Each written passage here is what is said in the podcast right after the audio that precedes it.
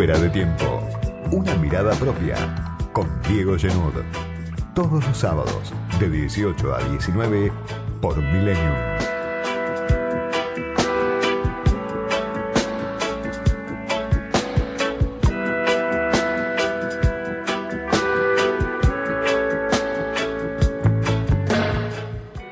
La semana del reencuentro de Alberto y Cristina, después de tres meses del último mensaje que habían cruzado, después de las piedras en el despacho de la vicepresidenta, cuando empezaba a discutirse el acuerdo con el fondo en el Congreso, la semana que se había pensado como la semana de la unidad, la semana que iba a dejar una postal del reencuentro, difícil reencuentro entre el presidente y la vicepresidenta en un gobierno que enfrenta un contexto difícil, bueno, terminó siendo la semana de la renuncia de Matías Culfas, un soldado del albertismo sin culpa, ministro de la producción, ministro muy importante que, que en su momento acompañó al, al presidente desde el Grupo Callao cuando Alberto Fernández tenía una escuelita de poder y ni siquiera imaginaba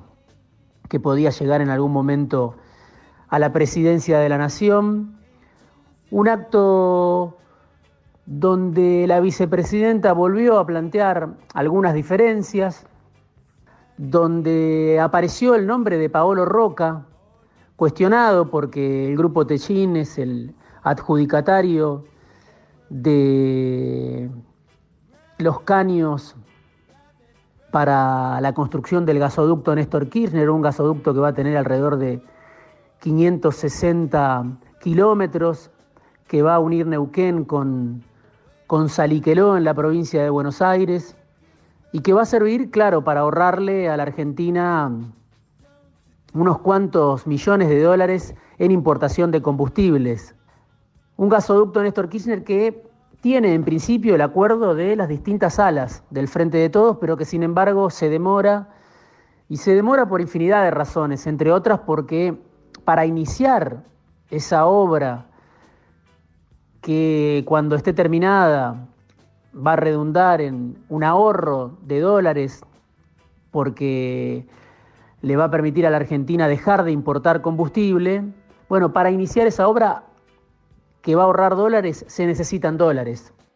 Y eso es un poco lo que la vicepresidenta cuestionaba en el acto de Tecnópolis ayer, porque Techín se paga a sí mismo, decía Cristina, se paga a sí mismo los caños que, que importa desde Brasil, ¿no? donde Techín ahí también tiene una planta importante, y en lugar de poner a producir algunos hornos de la exomisa, por ejemplo, en la Argentina, bueno, Techín resuelve en un plazo más corto, trayendo desde Brasil los insumos para la construcción de este gasoducto y esos insumos hay que pagarlos y salen alrededor de 500 millones de dólares, por eso está frenada, entre otros motivos, o demorada la, la obra del gasoducto.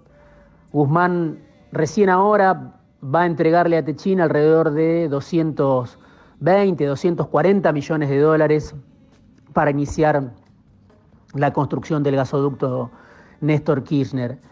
El planteo de Cristina lo vimos con un Alberto que en algún momento se sintió incómodo, que, que apeló a, a Luis Alberto Spinetta, una vez más el cortocircuito en, en la saga del Frente de Todos, pero claro, nadie imaginaba que el día del reencuentro iba a ser en realidad el comienzo del fin para Matías Culfas. Surgió todo a partir de la difusión de un off the record, algo que por supuesto es habitual en la política, en el gobierno, en la oposición, en las empresas. Es muy habitual que se difunda información desde distintos sectores sin decir quién es el responsable de esa información. Bueno, esta vez a Culfas o a las personas cercanas a Culfas les costó muy caro y Alberto Fernández no tuvo manera de, de defenderlo a un ministro que, insisto, era uno de los ministros claves del albertismo, muy decidido en su discurso, muy decidido en incluso en la discusión interna dentro del Frente de Todos. Y esta vez este off the record que se difundió diciendo que había sido el cristinismo el que había armado una licitación a pedido de Techín, esa era la información que se difundió off the record. Bueno, esa información costó muy cara sobre todo para Culfas porque llegó en un momento inoportuno. Justamente cuando el presidente creía estar en el inicio de una tregua que le iba a devolver algo de aire en lo que le queda de mandato, por lo menos en el frente interno, un frente que, como venimos viendo, no es para nada sencillo de resolver. Y el presidente finalmente lo despidió a, Culfas, le pidió la renuncia. Y esto, claro, es un mensaje que puede ser interpretado de distintas maneras.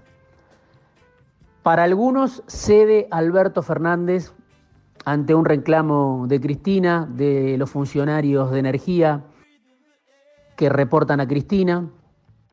Para otros es un paso del presidente en función de la unidad, porque decide sacrificar a un ministro clave de su reunión por un mal movimiento, por una declaración inoportuna, por una información envenenada, inoportuna, como la que difundieron Infobae y La Nación ayer viernes, pero aclarando que se trataba de información que provenía del Ministerio de Producción. Para otros cercanos al presidente que consulté en las últimas horas, Alberto no tuvo forma de defenderlo a Culfas. Por esto mismo, porque llegó esta información este cruce, esta acusación contra el cristinismo de haber armado una licitación a medida de Techín en un momento inoportuno que le había costado mucho a la pareja gobernante generar el acto en Tecnópolis ayer.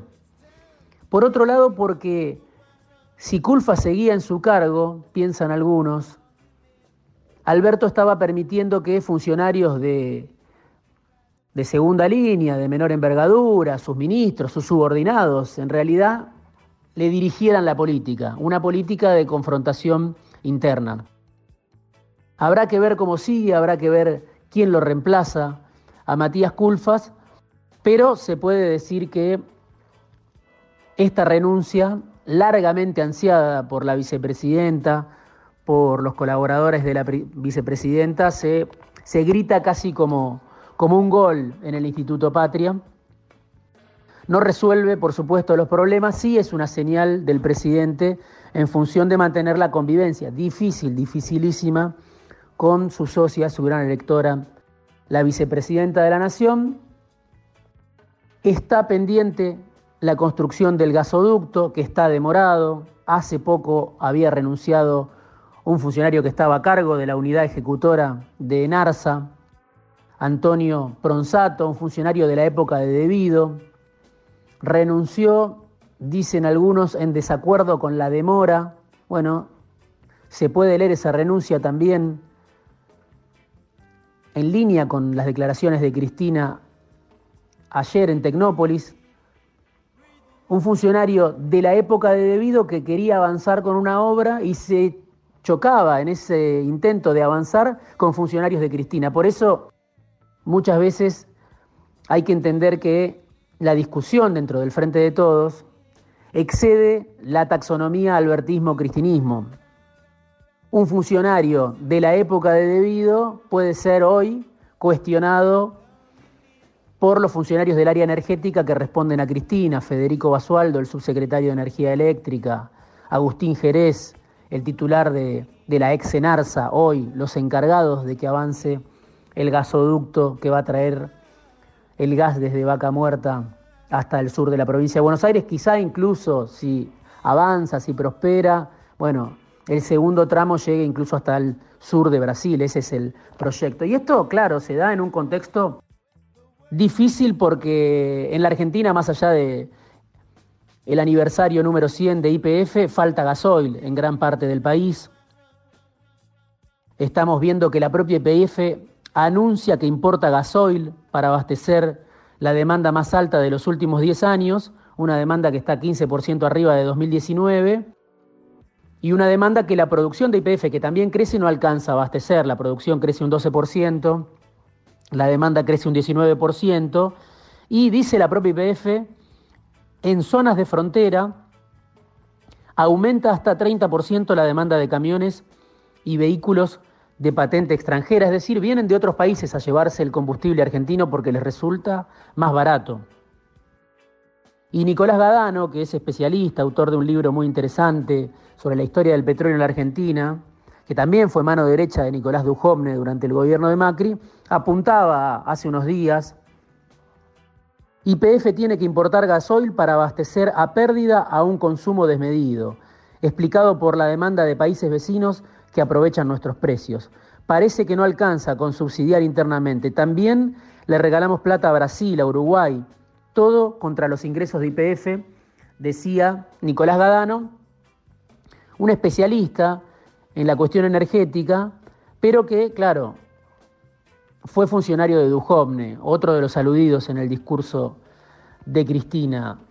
Digo, el contexto en el que se discute la cuestión energética es un contexto muy complejo, donde Argentina tiene que pagar una montaña de subsidios después de 100 días de guerra en Ucrania sigue todavía muy elevada la cotización del gas. Argentina está importando en este contexto, tiene que construir el gasoducto para pasar de ser importador a exportador, pero en el mientras tanto falta gasoil, falta gasoil para, para la producción agropecuaria y vienen de otros países, como marcaba Gadano, a llevarse el combustible barato de la Argentina.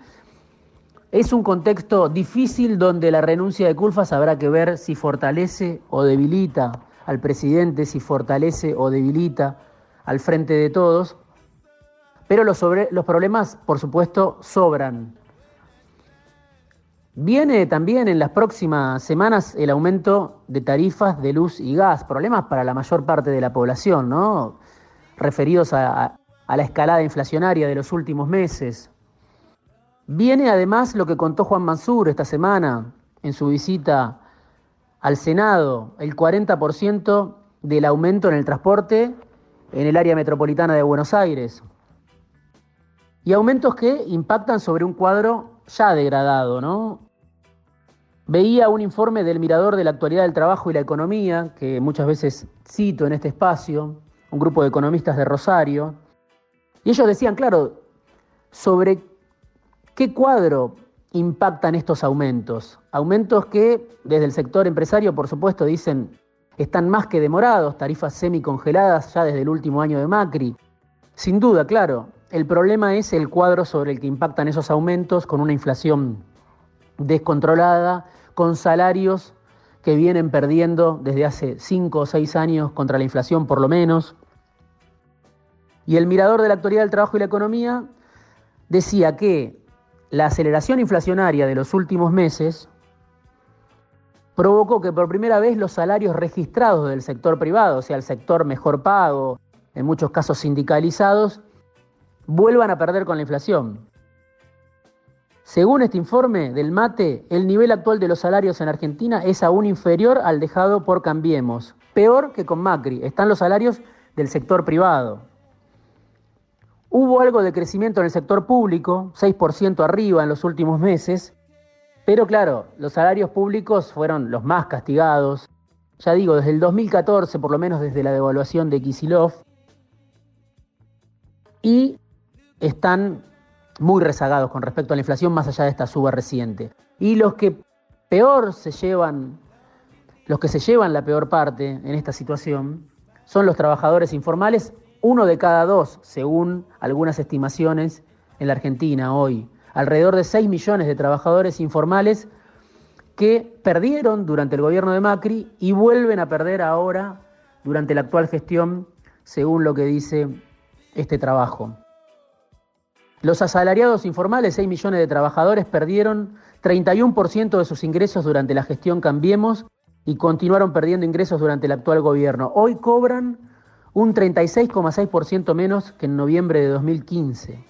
sobre ese cuadro de deterioro acelerado que explica que mucha gente en la Argentina no llegue al fin de mes, que explica que alrededor del 37, quizá más, 40% de la población esté hoy bajo la línea de pobreza, impactan los aumentos que van a venir. Y los que todos los días vemos, ¿no? En la carnicería, en la panadería, en la verdulería. Final del informe de Mate, ¿cómo se sale de esta situación? Cuando desde la oposición, desde parte del peronismo, están reclamando un ajuste de shock. Los programas económicos que lograron frenar los precios en otros momentos terminaron con una enorme pérdida de ingresos para el trabajo, dice el mate. Para que esto no ocurra, se precisa una fuerte acumulación de poder político por parte de los actores interesados en el desarrollo del mercado interno. Sin hegemonía política, dicen los economistas del Mirador de Actualidad del Trabajo y la Economía, no habrá estabilidad económica. Sin hegemonía política, no habrá estabilidad económica. Por eso, esta discusión que hoy vemos en el Frente de Todos, la renuncia de Matías Culfas, obligada a partir de una declaración, a partir del acto en Tecnópolis, se inscribe en un contexto de debilidad del frente de todos ante una situación difícil y por las propias diferencias. ¿Cómo se llega a 2023? ¿Cómo va a llegar el gobierno a 2023?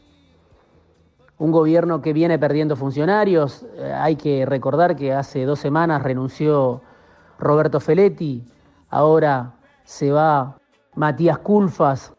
¿Cómo sale el gobierno de este escenario cuando desde la oposición se pide por un ajuste de shock? Bueno, esa hegemonía política que marcan los economistas del mate como un factor determinante para estabilizar la economía es lo que parece muy difícil que el Frente de Todos logre. Ya perdió mucho tiempo el Frente de Todos, parece muy difícil lograr esa hegemonía política. Primero, antes incluso de lograr esa hegemonía política necesaria para estabilizar la economía, el gobierno tiene que ver cómo sale de este trance que terminó en la renuncia de Matías Culfas, si sale fortalecido o si sale debilitado. Editorial, análisis, conversaciones, entrevistas, fuera de tiempo, con Diego Genud